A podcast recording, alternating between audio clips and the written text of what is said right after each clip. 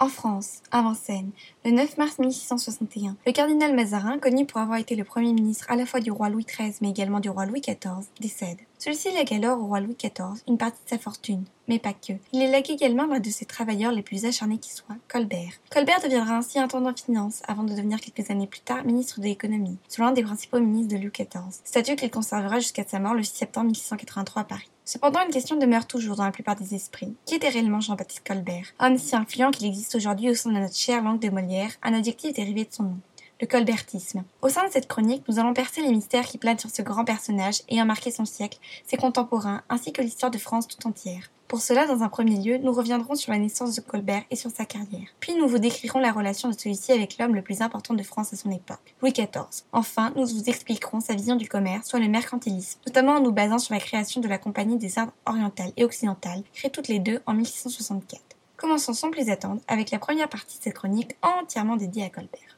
En premier temps, le jeune Jean-Baptiste Colbert naît le 29 août 1619 au sein de la ville française de Reims, dans une riche fratrie de 15 enfants. Il est important de savoir que Jean-Baptiste Colbert, contrairement à une légende qui prétend que celui-ci serait le fils d'un honnête marchand de de Reims, est en réalité le descendant d'une longue dynastie de grands marchands internationaux, banquiers et financiers. Héritage familial qui a largement profité au jeune Colbert, lui permettant ainsi de pouvoir avoir une des plus complètes et meilleures éducations qui soit. En effet, les Colbert disposaient de relations avec de nombreux banquiers et personnalités de cette époque. Ainsi, Jean-Baptiste Colbert, après avoir réalisé le début de ses études chez les Jésuites, est envoyé chez un banquier de Lyon, du nom de Macrani. Puis celui-ci se rendra à Paris, où il travaillera dans divers domaines.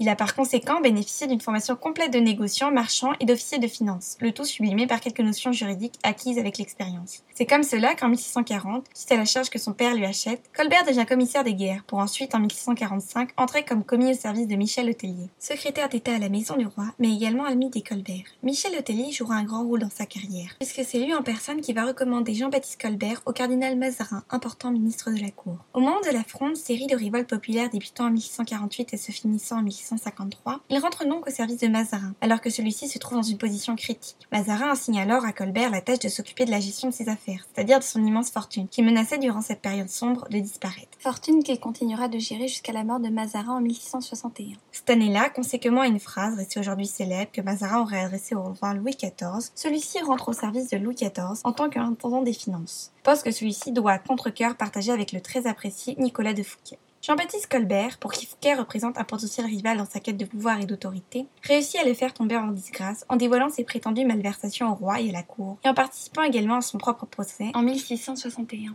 Ainsi, Colbert devient le seul responsable des finances, fonction essentielle à l'époque, puisque durant la monarchie, la France est en guerre perpétuelle avec ses voisins. Elle dépense par conséquent chaque année des sommes astronomiques pour financer ces guerres. Colbert devra donc trouver, et il les trouvera, de nombreux stratagèmes afin de remplir les caisses de l'État, et donc de préserver la grandeur et l'honneur de la France et de son souverain. Actions qui lui permettront en 1665 d'être nommé contrôleur général des finances. Enfin, le 16 février 1669, celui-ci renforce son pouvoir en devenant à la fois le secrétaire d'État à la maison du roi, mais également le secrétaire d'État de la marine, lui conférant dorénavant, et pour le restant de sa vie, le contrôle sur l'ensemble de la vie économique et commerciale du royaume, à tel point que certains historiens le considèrent plus comme le maître de l'État à cette époque que le roi Louis XIV lui-même. En somme, dans toute l'histoire de France, jamais il n'y eut de ministre aussi puissant et influent que Jean-Baptiste Colbert, responsable à la fois de l'économie, des finances, de l'industrie, de la marine, etc. Seul lui échappaient les affaires étrangères et la guerre. Colbert est donc véritablement celui qui a permis à la France du XVIe siècle de devenir l'une des principales puissances de cette époque. En second temps, comme nous l'avions déjà dit tout à l'heure, si Colbert parvient à être recruté par le roi Louis XIV en personne, cela est notamment dû au fait que c'est Mazarin qui le recommande à sa majesté. Or, il faut savoir que le roi avait une immense confiance en Mazarin, qui fut son premier ministre de 1643 à 1659, et que la description de Colbert faite par son maître correspond parfaitement à ce que Louis XIV attend de l'un de ses sujets. En effet, Mazarin présente Jean-Baptiste Colbert comme un bourreau de travail, prêt à tout pour son maître, mais surtout comme quelqu'un de fidèle et loyal, qui ne trahira en aucun cas les vœux la confiance de ses supérieurs. Le jeune Louis XIV, âgé de seulement 23 ans, n'hésite donc pas à lui confier le poste d'intendant des finances, de même qu'il le fait avec Fouquet. Cependant, suite à l'arrestation de celui-ci en 1661, Colbert devient ainsi le seul maître à bord des finances du royaume, marquant alors le début de son ascension politique. Mais avant de revenir à la relation entre Louis XIV et Colbert, il est nécessaire de rappeler l'état d'esprit du jeune roi à cette époque. Celui-ci, qui depuis l'enfance et jusqu'en 1661 devait se soumettre aux directions de sa mère, Anne d'Autriche, puis de son premier ministre, Mazarin, se retrouve suite à la mort de ce dernier le véritable souverain de France. Il décide par conséquent de ne plus se contenter de régner, mais de gouverner seul sur son royaume. Pour cela, il va dès 1661 réduire drastiquement le nombre de ses ministres, désormais nommés secrétaires d'État, et de s'entourer d'un conseil royal uniquement composé d'hommes fidèles au roi, dont vous l'avez sûrement deviné fait partie Colbert, mais également Vauban ou encore le marquis de Louvois. Par conséquent, Colbert jouit d'une importante position aux yeux du roi Louis XIV. Celui-ci lui demande alors de venir s'entretenir et travailler avec lui cinq soirs sur sept, ce que Colbert fera, traitant aussi bien les petites affaires que les grandes. Homme efficace, travailleur acharné et expérimenté, il ne faut pas attendre longtemps pour que celui-ci obtienne à la fois en 1669, soit huit ans après son entrée au service de Louis XIV, la fonction de secrétaire d'État de la maison du roi et de secrétaire d'État de la marine. Louis XIV voit ainsi en Colbert un homme digne de confiance sur lequel il peut se reposer et lui confier la tâche colossale de faire de la France une puissance à la hauteur de son souverain. Pour cela, Colbert mettra en place une politique mercantiliste et remettra en ordre les finances françaises avec par exemple en 1681 la création de la ferme générale, chargée de rationaliser la collecte des impôts. Ainsi, Colbert mettra pendant la majeure partie de sa vie son génie intellectuel, son talent, mais aussi son ambition au service d'un roi, Louis XIV. En réalité, c'est lui, Colbert, qui a permis à Louis XIV de mener sa politique de pouvoir absolu, qu'il désirait dès son plus jeune âge. Bien sûr, les deux hommes n'étaient pas toujours d'accord sur certains points, notamment sur l'agrandissement et l'aménagement du château de Versailles, que Colbert jugeait bien trop cher. Mais Colbert se révélera toujours fidèle aux attentes de son maître, et parviendra dans la plupart des cas à les satisfaire. Enfin, il ne faut pas oublier que malgré le fait que Colbert soit loyal à Louis XIV, cela ne veut pas dire que celui-ci ne l'utilise pas et ne le manipule pas à ses fins. Ainsi, Colbert, de la même manière que Mazarin l'avait fait avec Louis XIII et Louis XIV, profite du pouvoir qui lui est confié afin de s'enrichir, le plus souvent de manière frauduleuse. C'est pourquoi, à sa mort, Jean-Baptiste Colbert dispose d'une fortune atteignant les 9 millions de livres, alors qu'il ne recevait du roi que certaines libéralités de quelques milliers de livres seulement. En conclusion, la relation qu'entretenait Louis XIV avec Colbert était plus qu'une relation roi-ministre, une alliance entre deux hommes avides de gloire et d'ambition, l'un ordonnant, l'autre obéissant, tout en manœuvrant habilement le premier pour parvenir à ses fins. En dernier lieu, Jean-Baptiste Colbert, contrôleur général des finances, a donc pour objectif de gérer le budget de l'État, et surtout de remplir les caisses de celui-ci, afin de financer les innombrables guerres, les luxueux projets d'aménagement, mais également les pensions accordées aux artistes scientifiques et nobles par le roi, très nombreuses durant le siècle de Louis XIV. Pour développer l'économie française, Colbert va alors mettre en place une toute nouvelle politique économique, le colbertisme, en s'appuyant en particulier sur la doctrine mercantiliste. Doctrine qui fait du développement du commerce la base de la puissance d'un État, c'est-à-dire que selon celle-ci, plus un État possède d'or et de richesses, plus celui-ci est puissant. Après m'avoir entendu, je pense que beaucoup d'entre vous se posent la question suivante. Quelle est la différence entre le mercantilisme et le colbertisme? Eh bien c'est en réalité extrêmement simple. Le colbertisme est une variante plus poussée du mercantilisme. En effet, Colbert va importer les meilleures technologies existantes partout dans le monde pour ensuite les utiliser sur les territoires français et proposer à toute l'Europe des produits manufacturés et de qualité français. Colbert va ainsi emprunter à la Hollande, à l'Allemagne, à l'Angleterre ou encore à l'Italie leurs techniques afin de doter la France d'une certaine indépendance financière. Poussant alors plus loin le concept du mercantilisme qui cherche à limiter les importations et augmenter les exportations.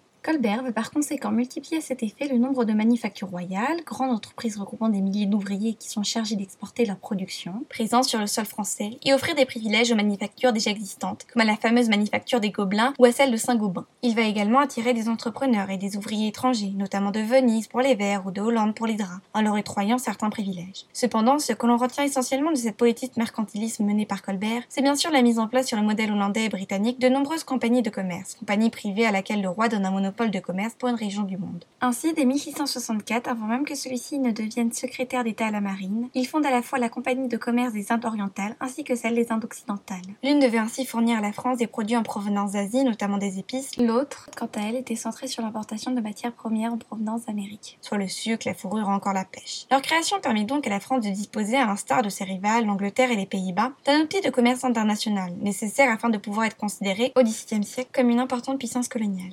En outre, de 1669 à 1675, Colbert dotera la France de trois autres compagnies de commerce maritime, celle du Levant, celle du Nord, ainsi que celle du Sénégal. La fondation de diverses compagnies de commerce entraîne inévitablement la création de comptoirs commerciaux français, tels que Pondichéry et Chandernagor sur les côtes de l'Inde, d'une escale à Gorée au Sénégal, d'une nouvelle colonie à l'embouchure du Mississippi, la Louisiane ainsi que l'aménagement et l'agrandissement de certains ports français, tels que Lorient, Brest ou encore Sète. De plus, ces compagnies permettent également l'expansion du domaine français, grâce à l'annexion de nouveaux territoires en Amérique du Nord, dans l'océan Indien ou encore dans les Caraïbes, découverts et conquis par les marchands français. On peut donc dire que sous le contrôle de Louis XIV, Colbert n'aura de cesse de donner une indépendance économique et financière à la France en mettant en place un système économique mercantiliste pour attirer l'argent du dehors et le conserver au dedans. Il mène ainsi une politique commerciale et industrielle étatiste et protectionniste qui vise à développer les manufactures ainsi que la marine marchande. De plus, celui-ci met en place des compagnies de commerce françaises afin de favoriser l'expansion commerciale française et de concurrencer les Anglais et les Hollandais. La politique de Colbert permet à la France de devenir l'une des principales puissances maritimes et coloniales d'Europe